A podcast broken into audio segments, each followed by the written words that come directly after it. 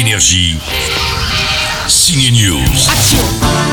La série 10% a tourné sur les marches des Césars, les dernières images de sa saison 4, l'ultime saison. Cette série sur une agence artistique de stars du cinéma et de la télé est l'une des séries françaises les plus appréciées du public.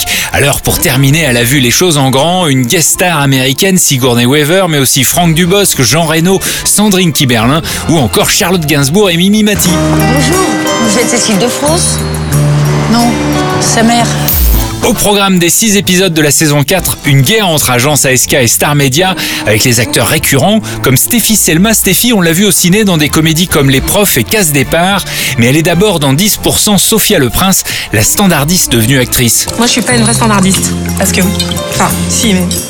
C'est pas comme si c'était une passion ou euh, voilà, je fais, je fais ça, c'est un petit boulot à côté pour euh, pas être la honte de ma famille et, et de mon banquier parce que lui. euh, parce qu'en fait, moi, je suis comédienne. Voilà.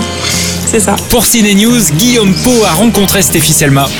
C'est une, série vraiment qui a changé nos vies à tous. Et personnellement, ce, dernier jour de tournage a été très très bizarre. euh, dans le sens où tu te dis, ouais, c'est une vraie page se tourne, c'est quand même presque. Enfin, c'est 5 ans de nos vies. Je suis pas, suis pas quelqu'un de nostalgique, hein, pour le coup. Je suis plutôt. euh, je vis dans le présent. Mais là, quand même, quand il y a quelque chose de bouleversant comme ça, et on sait pas si on aura l'occasion de revivre euh, une expérience pareille, d'aussi forte, qui rencontre le public, qui rencontre aussi le- les gens du métier. Je sais pas si tu vis ça deux fois dans ta vie. Je me suis dit, mon Dieu, profite de ce dernier jour et mesure un peu la chance que, que tu as eu de, de participer à ce projet.